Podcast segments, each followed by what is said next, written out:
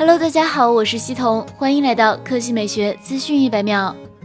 九月十四日消息，外媒曝光了小米十 T Pro 的详细参数。该机采用小孔径挖孔直屏，屏幕尺寸为六点六七英寸，分辨率为二三四零乘幺零八零，刷新率为一百四十四赫兹，材质为 LCD。这是小米十系列成员中唯一一款使用 LCD 挖孔屏的旗舰手机。核心配置上，小米十 T Pro 搭载高通骁龙八六五旗舰处理器，配备八 G 内存，提供一百二十八 G 和二百五十六 G 两种选择，前置两千万像素，后置。至一亿像素，两千万超广角，八百万长焦，电池容量为五千毫安时，支持五 G。值得注意的是，小米十 T Pro 采用侧面指纹方案，预装基于安卓十深度定制的 MIUI 十二系统。最后是价格，根据西班牙亚马逊曝光的信息，小米十 T Pro 八 G 加一百十八 G 约合人民币五千二百元。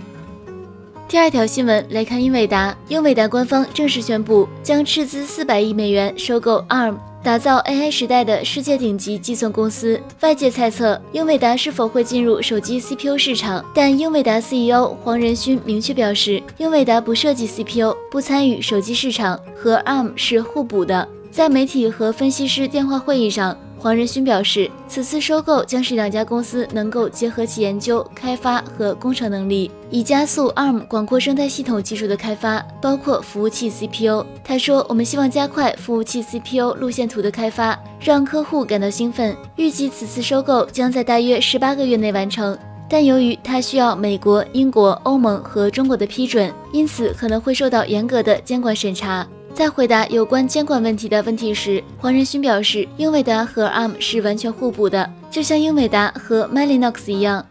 好了，以上就是本期科技美学资讯一百秒的全部内容，我们明天再见。